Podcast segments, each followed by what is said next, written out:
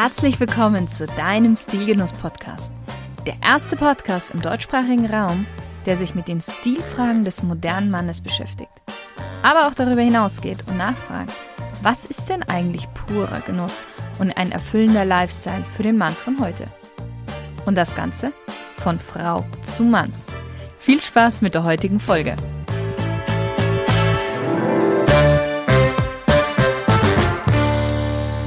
Hallo lieber Stilgenusshörer. Heute steht nicht nur das erste Interview seit der Podcastpause im Sommer an, sondern tatsächlich auch das erste Interview seit langem. Und dafür habe ich mir gedacht, ich besinne mich mal wieder etwas auf meine Wurzeln und es soll heute um das schöne Thema Schuhe gehen. Und nicht irgendwelche Schuhe, sondern um Maßschuhe, bei denen du mit einer Smartphone-App, und jetzt aufgepasst, deine Füße ausmessen kannst und dann das Design in einem 3D-Konfigurator auch gestalten kannst. Welche Firma da dahinter steckt? Modum. Modum ist ein deutsches Fashion-Tech-Startup und auch weltweit die erste Marke mit dieser Technologie. Und dank dieser Technologie, und da werden wir gleich noch weiter darauf eingehen, kann Modum nämlich seine Maßschuhe ja zu einem Bruchteil von dem, was normalerweise Maßschuhe kosten, herstellen. Und das sogar bei 40 Prozent weniger Ressourcenverbrauch. Gegründet wurde Modum unter anderem von Milad Mafi. Und Milad beschäftigte sich bereits im Alter von 13 Jahren mit 3D-Druck und computergestütztem Design. Noch während seiner Schulzeit stellte er erste Arbeiten auf internationalen Konferenzen vor und war im Anschluss, und jetzt aufgepasst, als Berater für Unternehmen wie Microsoft, Volkswagen oder auch Airbus tätig. Während seines Maschinenbaustudiums dann entdeckte er seine große Passion für hochwertige Herrenschuhe. Und jetzt bei Modum kann er natürlich beide seiner großen Leidenschaften, also Technologie und klassische Herrenschuhe, wunderbar miteinander verbinden. Hallo Milat. Hallo Shirin, vielen Dank für die Einladung ähm, und auch die ganzen netten Worte. ja, Milat, ähm, wollen wir gleich mal mit einer Smalltalk-Runde starten, wie ich es mit jedem meiner Gästen mache, damit der Hörer noch ein bisschen besseren Eindruck von dir bekommt? Gerne. Super, du darfst einfach mal mit einem Wort bzw. mit einem Satz antworten. Wenn du ein Auto wärst, welches Auto wärest du? Ich wäre ein Porsche 928. Ähm, kennen die älteren Hörer vielleicht noch dieses äh, große Auto aus den 80ern mit den Klappscheinwerfern? Ja.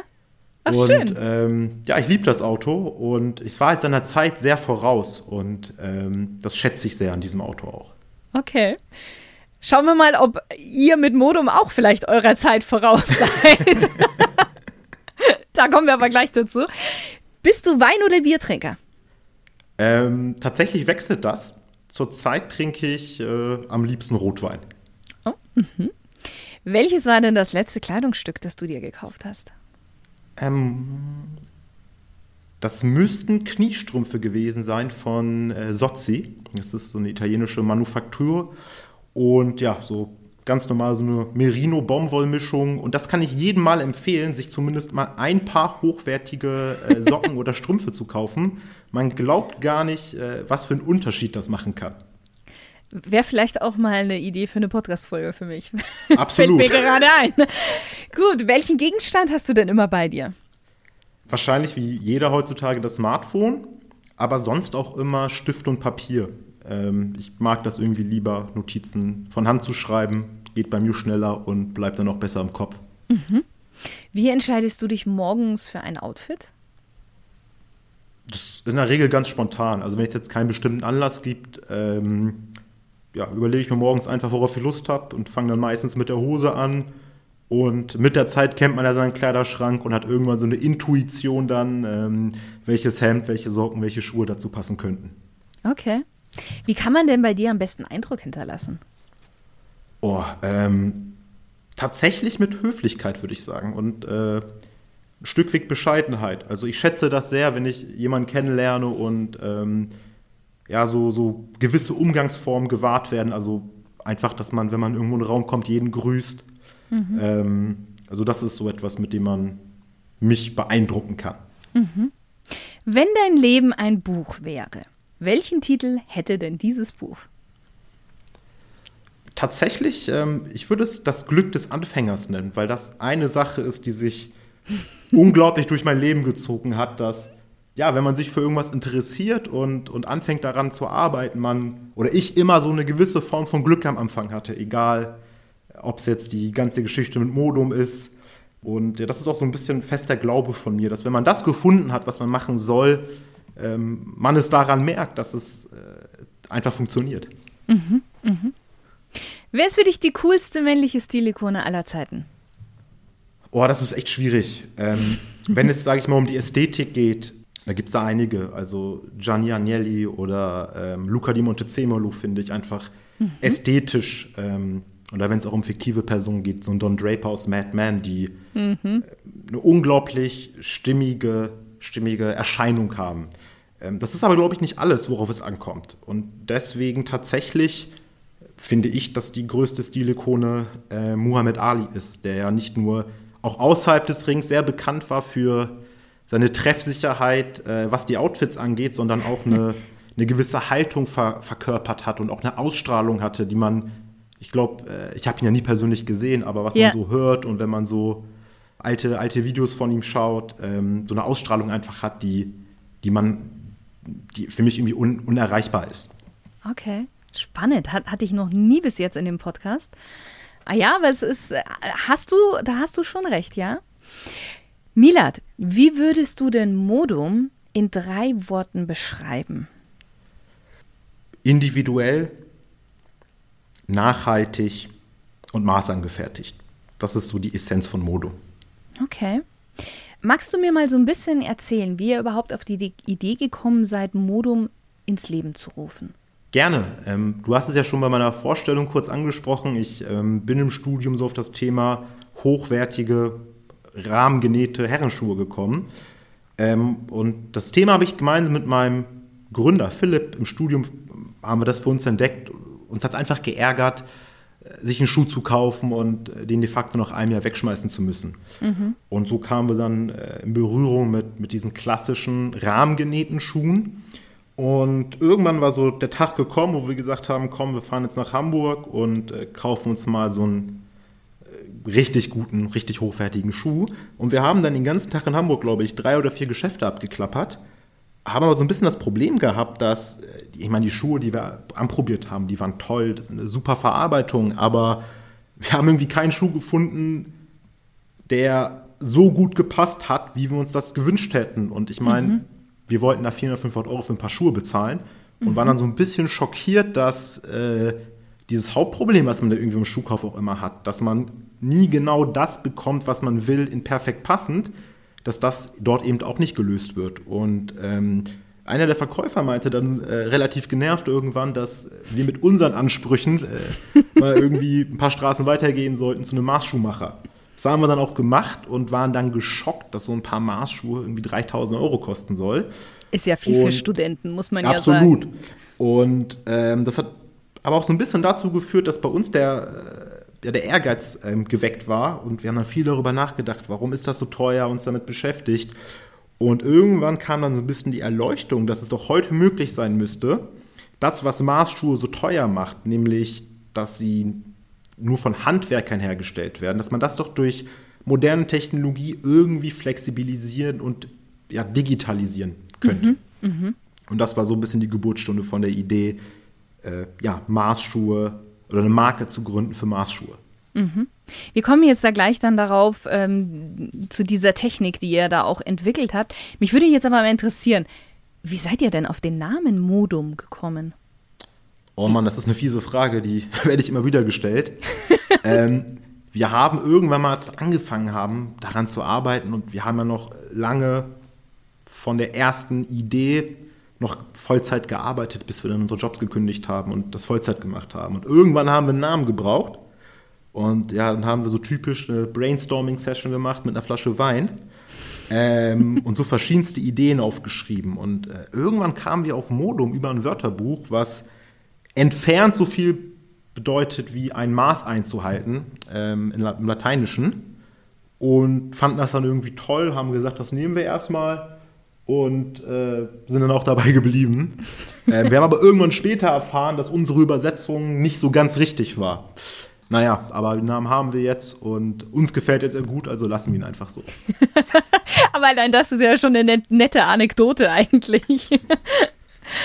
äh, sag mal, um, bevor wir jetzt auf eure Schuhe eingehen, was fasziniert dich so an klassischen Herrenschuhe? Das sind, glaube ich, im Grunde drei Sachen, die eigentlich, glaube ich, jedes gute Produkt irgendwie erfüllen muss. Und zwar das eine ist ähm, einfach angefangen mit der Ästhetik. Ähm, das ist ein, ein Design, sage ich mal, das über hunderte von Jahren gereift ist. Ähm, mhm. Es ist ja an sich ein sehr altes Produkt, was, was mhm. immer wieder leicht, leicht verbessert, leicht angepasst wurde. Und dementsprechend sind das in meinen Augen einfach unglaublich ja, zeitlose Schuhe. Also das ist ein Schuh, den kann man auch in 20, 30 Jahren noch genauso tragen. Das gefällt mir schon mal super. Dann ähm, natürlich das ganze Thema Haltbarkeit und Qualität. Also diesen Gedanken einfach, dass man ein Produkt hat, einen Schuh hat, der ein Begleiter fürs Leben werden kann, mhm. der eben mit der Zeit nicht schlechter wird, sondern eine Patina entwickelt, äh, entwickelt, schöner wird und auch einfach einen ganz anderen Komfort bietet. Was ja oft auch so ein Missverständnis ist, dass Leute denken, dass Anzugsschuhe unbequem sein müssen. guter rahmengenähter Schuh ist absolut top bequem. Und das letzte auch irgendwo das Handwerk. Also diese Details, auch wenn die Schuhe in Fabriken gemacht werden, wie viel Handarbeit noch dabei ist ähm, und auch welche Fertigkeiten das erfordert. Ähm, das hat schon recht früh eine große Faszination ähm, auf mich ausgeübt. Okay, das ist spannend, weil du kommst ja eigentlich voll aus der aus der Technik und auch aus dem, ich würde mal sagen, geisteswissenschaftlichen Bereich, weil ich habe auch gelesen, ich habe ein bisschen noch recherchiert, dass du Jugend forscht den dritten Platz in der Physik gemacht hast als Jugendlicher. Ist das richtig? Ja, genau. Das war, wo es so losging mit meinem Interesse für 3D-Druck und ähm, war aber auch nie geplant. Ich habe dann einfach angefangen, daran zu arbeiten und irgendwann meinte dann, glaube ich, ein Lehrer, mach doch bei Jugend forscht mit damit. Und ja, aber ich finde, das schließt sich gar nicht so aus, weil yeah. Was mich an Technik am Ende fasziniert, ist auch wieder eine Lösung, die, die, die zeitlos ist, die eine gewisse, ja, eine gewisse Qualität hat, handwerklich, sage ich mal immer. Und ähm, letztendlich irgendwo der Wunsch nach, nach Perfektion und Exzellenz, auch im Wissen, dass das nicht erreichbar ist. Und ich glaube, das verbindet schon die beiden Themen, wenn man mhm. sich mit, mit Technologie beschäftigt oder mit so einem klassischen handwerklichen Produkt wie einem Herrenschuh. Mhm. Äh, lass uns doch jetzt mal dem Stilgenuss-Hörer verraten, welche Technik jetzt genau nämlich hinter Modum steckt. Weil was ihr euch da überlegt habt, ist ja schon sehr ausgetüftelt und auch sehr innovativ, ja. Vielen Dank, ja gerne. Vielleicht machen wir dafür mal einen ganz kurzen Schritt zurück. Ähm, einfach der Vollständigkeit halber, was Marsschuhe erstmal überhaupt sind. Ja, sehr gerne. Die meisten kennen ja Schuhe, sag ich mal, von der Stange. Das, äh, der Fachausdruck dafür sind Konfektionsschuhe. Und da wird einfach ähm, sozusagen ein Standardmodell entworfen, das dann möglichst vielen irgendwie passen soll und dann sozusagen nach Größen skaliert und eingeteilt und ähm, funktioniert natürlich in der Praxis nicht optimal, weil jeder mhm. Fuß ist ganz anders. Und bei Maßschuhen ist es so, dass man, ähm, und es war früher zumindest, man ist zu einem Handwerker gegangen, einem Maßschuhmacher, der misst einen den Fuß aus, also da sind teilweise 30, 35 Maße, mhm. und der konstruiert dann ganz individuell von einem weißen Blatt Papier einen Schuh nur für dich und eben basierend auf deinen Fußmaßen und deinen Gestaltungswünschen. Äh, das gibt es auch schon sehr lange, ist aber, wie ich gesagt hatte, zurzeit sehr, sehr teuer. Also zweieinhalb, dreitausend Euro geht es überhaupt erst los. Und das ist ein ganz wichtiger Punkt, was, was viele gar nicht so auf dem Schirm haben. Nicht nur das Herstellen von Hand ist sehr, sehr teuer, sondern auch dieser, sage ich mal, gesamte Designprozess. Da sitzt der Mars Schuhmacher halt teilweise den ganzen Tag ja. und schleift aus einem Stück Holz diese, diese Schuhform, den Schuhleisten, misst immer wieder nach, muss dann von Hand ein Schnittmuster entwickeln. Ähm, ja, und das macht das Ganze sehr aufwendig. Und bei uns ist es im Grunde so, dass wir diesen kompletten Verkaufs- und Entwicklungsteil automatisieren durch Software. Mhm. Also du gehst nicht mehr zum Maßschuhmacher hin, sondern du nimmst unsere Smartphone-App, machst drei Fotos von deinem Fuß und daraus erzeugt das, die, die App dann ein 3D-Modell, aus dem wir die Maße bekommen. Und ähm, der Schuh wird nicht von Hand designt, von einem Maßschuhmacher, sondern von einem Algorithmus, den wir entwickelt haben. Eine Art künstlichen Intelligenz, kann man sagen, okay. die, die das Wissen des Maßschuhmachers hat. Und dadurch, dass wir das alles automatisieren können, entfällt dieser komplette Kostenblock. Und der andere große ja. Unterschied ist, dass wir den Schuh dann nicht von Hand machen lassen oder mhm. komplett von Hand, sondern in einer Fabrik für, wo jetzt hochwertige Schuhe von der Stange hergestellt werden. Und unsere Technologie ermöglicht es eben erstmalig, dass das, dass das überhaupt geht. Weil vorher war es so, dass man Maßschuhe auch wirklich nur von Hand fertigen konnte. Ja, das ist so grob, wie das Ganze funktioniert. Und da stecken eben ganz viele verschiedene Sachen mit drin. Sei 3D-Druck, diese Schuhleisten, die drucken wir mit einem 3D-Drucker, künstliche Intelligenz für die Software oder auch Bilderkennung für die Scan-App. Mhm. Mm, weil du hast ja jetzt gerade vorhin gesagt, eben der, der Schuhmacher normalerweise macht den Holzleisten per Hand. Aber ihr macht ja jetzt auch einen maßgeschneiderten Holzleisten für jeden Kunden, aber dann eben per 3D-Druck. Genau, und der ist bei uns eben nicht aus Holz, sondern aus einem Kunststoff. Das ja. Ganze kann dann wieder eingeschmolzen werden am Ende des Fertigungsprozesses. Ähm, daraus kann dann neuer Leisten gemacht werden.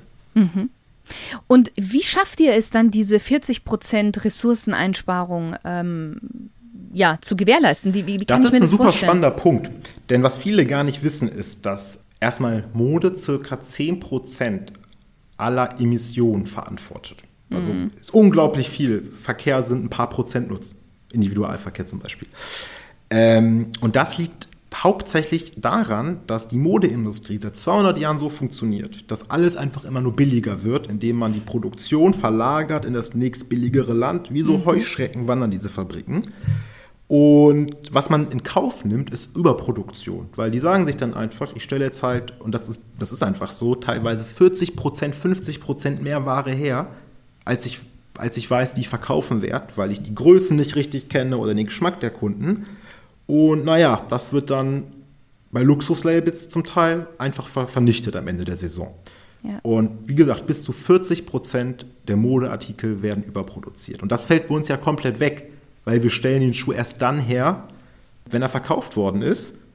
Ja, und dadurch haben wir keine Überproduktion und, und sparen auf den einzelnen verkauften Schuh gesehen diese 40 Prozent in Ressourcen noch wieder ein. Denn ein Schuh, den du hergestellt hast, der auf dem Müll landet, da hast du de facto Leder und Energie verschwendet. Mhm, mhm.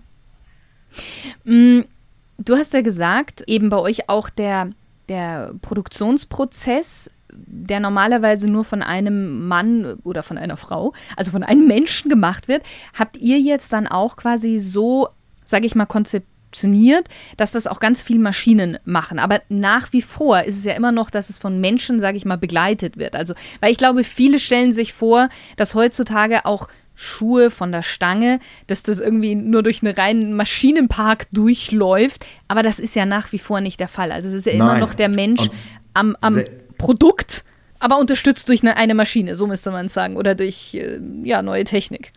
Absolut. Also selbst wenn ich jetzt den ich mach's mal einfach, ich äh, sag's mal so direkt, wenn ich den billigsten Sneaker nehme von Deichmann, ja. selbst der ist von Hand hergestellt. Was auch ein Grund ist, warum die Mode immer an so Länder geht, wo die Arbeitskraft billig ist. Weil nämlich gewisse Sachen, die können heute noch nicht mal schnell gemacht werden. Nee, super Beispiel. Es gibt gewisse äh, Sachen am, am Schuh, gewisse Nähte, die kannst du nicht von, äh, von einem Roboter nähen lassen. Du nimmst es von der Nähmaschine, aber du brauchst immer eine Person, die das von Hand führt. Und das zieht sich durch die gesamte Schuhproduktion. Das ist natürlich bei rahmengenähten Schuhen noch mal ein bisschen mehr als jetzt bei einem Sneaker mit einer, mit einer gespritzten Gummisohle. Mhm. Ähm, aber das ist schon mal, glaube ich, ganz wichtig zu verstehen, dass das jetzt, wir reden nicht über eine Autofabrik oder so. Genau, ja. Und ähm, wie du gesagt hast, das Besondere ist jetzt eigentlich, dass wir die Maßschuhe in den Fabriken herstellen, äh, die sonst eigentlich rahmengenähte Schuhe von der Stange produzieren. Und dadurch ist es, wie gesagt, deutlich günstiger. Mhm. Ähm, es ist aber noch super viel Handarbeit damit drin. Es mhm. ist nur nicht so rudimentär wie der Handwerker, sage ich mal. Mhm. mhm. Ich könnte mir vorstellen, dass der eine oder andere sagt, okay, hey, ähm, wie können die nun trotzdem diese Qualität von Maßschuhen abrufen? Das Ganze aber eben zu einem vielfach günstigeren Preis. Verstehe ich. Ich glaube, der allererste wichtige Punkt ist, ähm, da mal zu schauen, okay, was, was meine ich mit Qualität? So, und die Passform zum Beispiel, das ist eine Sache, die hängt im ersten Schritt hauptsächlich davon ab, wie gut du diesen Schuhleisten für die Person machst. Selbst wenn das ein richtig billig gemachter Schuh ist, äh, das ist erstmal davon ein bisschen unabhängig. So, und da einfach dadurch, dass wir Software einsetzen, dass wir unglaublich viele Testschuhe gemacht haben und das Wissen von, auch von Maßschuhen integriert haben, ähm, schaffen wir es dort eine, eine, eine, sehr, sehr gute Passform zu erreichen. Und wenn es jetzt um die, sage ich mal, Haltbarkeit des Schuhs geht, ähm, hauptsächlich darüber, welche Materialien wir einsetzen, weil das sind exakt die gleichen Materialien von den gleichen Zulieferern, wie sie auch viele Maßschuhmacher mhm. nehmen. Mhm. Äh, und natürlich ist es so, dass es gewisse Unterschiede schon gibt zu einem handwerklich gemachten Maßschuh. Unser Schuh ist zum Beispiel nicht äh, von Hand komplett genäht, die Sohle. Das ja. ist in dem Preisbereich nicht üblich. Da ist dann aber für mich auch immer die Frage, wenn ich auf diese handwerkliche Exzellenz stehe, das dann absolut verstehe ich, warum Leute das wollen. Aber es ändert in meinen Augen zum Beispiel nicht signifikant die Qualität des eigentlichen Schuhs, sondern ist nicht Liebhaberei, aber man, man äh, wie ein bisschen über eine Uhr die Komplikation, wenn du verstehst, was ich meine. Ja. Und äh, auf sowas verzichten wir natürlich auch. Okay. Ich hatte ja vorhin schon gesagt in der Einleitung, ähm, ob ihr vielleicht den Anführungszeichen verstaubten Maßschuhmarkt revolutionieren werdet? Das hoffe ich doch. Man muss da auch vielleicht sagen, wir richten uns primär gar nicht, und das merken wir an unseren Kunden, die wir bis jetzt haben, mhm. an Kunden von bisherigen oder an Leuten, die schon Maßschuhe vom Handwerker besitzen, sondern eher an Leute, die schon gewohnt sind, hochwertigere Schuhe von der Stange zu kaufen, den zweieinhalbtausend Euro einfach zu viel Geld wären für ein paar Schuhe, die das nicht bezahlen können oder wollen und dem wir eigentlich zum gleichen Preis ähm, ein Produkt auf Maß anbieten. Und das ist auch, glaube ich, unsere Kernzielgruppe. Leute, die jetzt schon zum Maßschuhmacher gehen, da haben wir auch ein, zwei Kunden dabei gehabt. Aber das ist nicht so ganz der Fokus, weil die ja auch dieses Handwerkliche oft wollen. Die geht es gar nicht darum, das muss jetzt günstiger sein. Die mhm. wollen, dass, ein, dass es da eine Person ist, die in dem Atelier sitzt und drei Tage den Schuh näht. Und ähm, dementsprechend sehe ich das auch gar nicht so als Konkurrenzsituation. Okay. Ich würde auch niemals sagen, dass wir den Maßschuhmacher ersetzen wollen. Mhm. Denn letztendlich wird es immer Menschen geben, und ich bin selbst auch so einer, der großen Respekt hat für diese Handwerkskunst und ähm, ich habe mir auch vor drei Jahren mal ein paar Maßschuhe gegönnt. Aber das reicht mir jetzt erstmal auch. Das äh, ist was Besonderes für mich. Aber ähm, ja, ähm, das sind wie gesagt zwei verschiedene Sachen. Und wir zielen eigentlich auf den großen, viel, viel größeren Markt auch für, für rahmengenähte Konfektionsschuhe. Mhm, mh. Und das sind übrigens 4 Milliarden Dollar jedes Jahr weltweit. Oh, Glaubt okay. man erstmal gar nicht, wenn man so ja. mit Schuhe für 500 Euro. Genau, weil das wäre jetzt nämlich meine Frage gewesen, weil ich bin mir sicher, der eine oder andere würde jetzt mal gerne wissen, was denn bei euch so Schuhe kosten. Und du hast es mir ja schon mal verraten, zwischen 400 und 500 Euro, richtig? Habe ich das Ja, so, genau. Ähm, es ist so, die Schuhe kosten die 500 Euro. Mhm. Das ist dann auch unabhängig davon, was für ein Modell du jetzt nimmst. Das ist dann immer ja, ein sehr, sehr hochwertiges Boxkalf, ein Kalbsleder. Und dann kannst du verschiedene Sachen eben dir aussuchen, wie das Schnittmuster und das ändert den Preis auch nicht. Genau, mittelfristig aber können wir uns auch noch vorstellen, das Ganze zu erweitern um andere Leder. Zurzeit aber 500 Euro für das Paar Maßschuhe. Okay. Ich meine, das ist schon, das ist nach wie vor immer noch ein Preis. Also das muss man sagen, so wie es ist. Kann sich auch nicht jeder leisten. Aber ich finde dennoch, für das, was ihr ja liefert, ist das schon wirklich günstig. Ja, absolut. Das, das sehe ich auch so. Also man muss da ehrlich sein, 500 Euro ist ziemlich viel Geld für ein paar Schuhe und ja. es gibt wahrscheinlich sehr viele Menschen, die im Leben keine 200 Euro für Schuhe ausgeben. Ich glaube aber auch, und das ist jetzt gar nicht nur auf unsere Schuhe bezogen, mhm. ähm, dass man tatsächlich mit hochwertigen Schuhen unterm Strich billiger fährt. Ja, das sowieso. Aber du darfst es jetzt gerne ausführen. Ähm, ich habe das nämlich schon oft genug in den Folgen ausgeführt. Jetzt gerne mal von einer anderen Person. ja, ähm, ich finde es immer ganz plakativ am besten. Ich habe mir mein erstes rahmengenähtes Paar Schuhe und es war auch jetzt kein besonders gutes. Das habe ich mir für 250, 300 Euro gekauft. Und die trage ich eigentlich jede Woche und die habe ich jetzt schon sieben oder acht Jahre. Und wenn man es nicht wüsste, wird man denken, die sind zwei Wochen alt.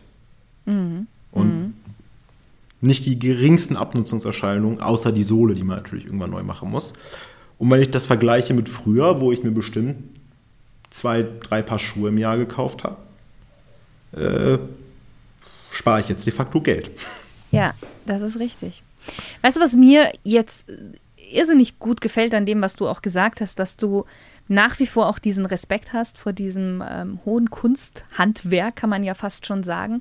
Und ähm, dass ihr eben auch so diese Einstellung habt, eben, dass ihr nicht das Alte verdrängen wollt, sondern einfach noch eine neue ja, Option anbieten möchtet.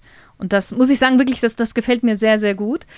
Es sind ja auch, Maßschuhe sind ja auch in gewisser Weise ein Luxus. Darüber brauchen wir nicht sprechen.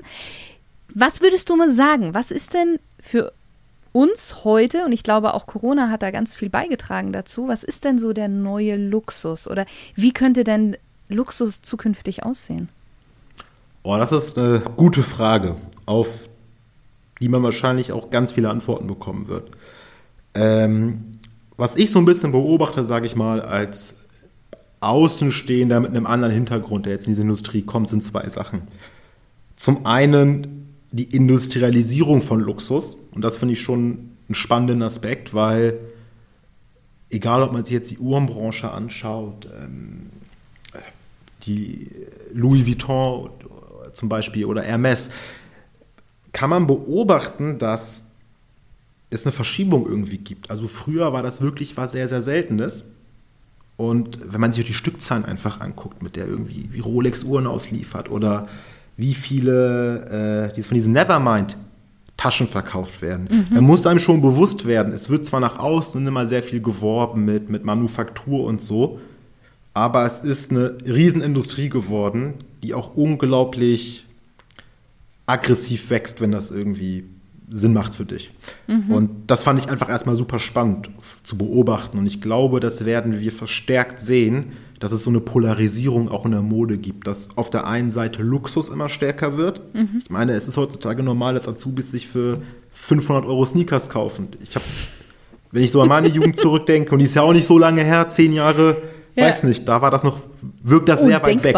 Ja, ja. Ja, oder auch, ähm, ich habe mal eine Frau von, von, äh, von dieser Louis Vuitton, also von dieser LVMH getroffen auf einer Konferenz. Und die hat mir zum Beispiel erzählt, dass die stärk, am stärksten wachsende Gruppe sind, sind Jugendliche. Mhm. Verrückt, oder?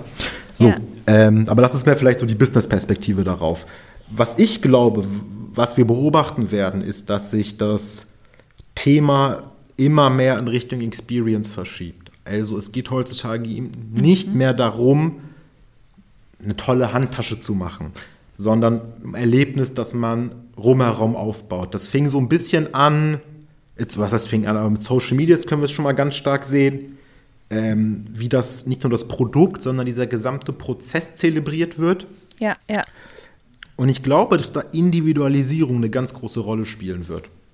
Und dass das Teil von diesem neuen Erlebnis wird. Und ähm, ja, dass die Leute letztendlich immer mehr auch kaufen, weil sie ein besonderes Kauferlebnis wollen und nicht nur mhm. unbedingt rein auf, auf, aufgrund des, des reinen Produktes.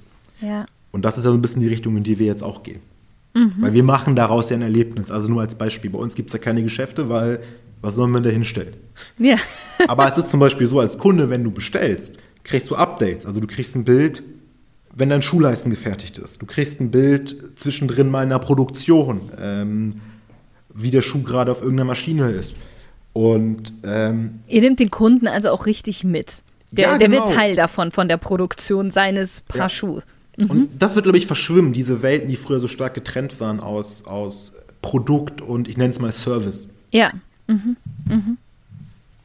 Ja, das ist sehr spannend. Ähm, ich, ich denke, also ich sehe das ähnlich, weil ich behaupte, heutzutage kann jeder eine sehr hochwertige Handtasche fertigen oder eben ein sehr hochwertiges Paar Schuhe fertigen. Die, die, eben die Technik ist da, äh, das Know-how ist da, die Kapazitäten sind da, etc. Aber worauf es zukünftig ankommen wird, ist auch, ja, so sehe ich das auch, diese ganze Experience, die Emotionen, die da mit dabei sind. Und gerade dieses den Kunden mitnehmen, das ist, glaube ich, auch ein, ein Ding, was äh, zukünftig sehr, sehr wichtig sein wird. Ja, definitiv. Mhm. Wo produziert ihr denn? Wir produzieren unsere Schuhe in Portugal. Ähm, mhm. So circa eine Stunde nordöstlich von, von Lissabon. Und ähm, wir haben uns tatsächlich sehr viele Fabriken angeschaut. Ich glaube, ich habe fast, also mindestens ein Dutzend Fabriken besucht allein im letzten Jahr. Okay. Und äh, uns dann für die entschieden aus verschiedenen Gründen. Das eine ist, das ist ein Familienbetrieb. Ähm, wird vom, vom Sohn jetzt weitergeführt, ein junger Typ, der äh, selbst Bock hat, was zu bewegen. Aha.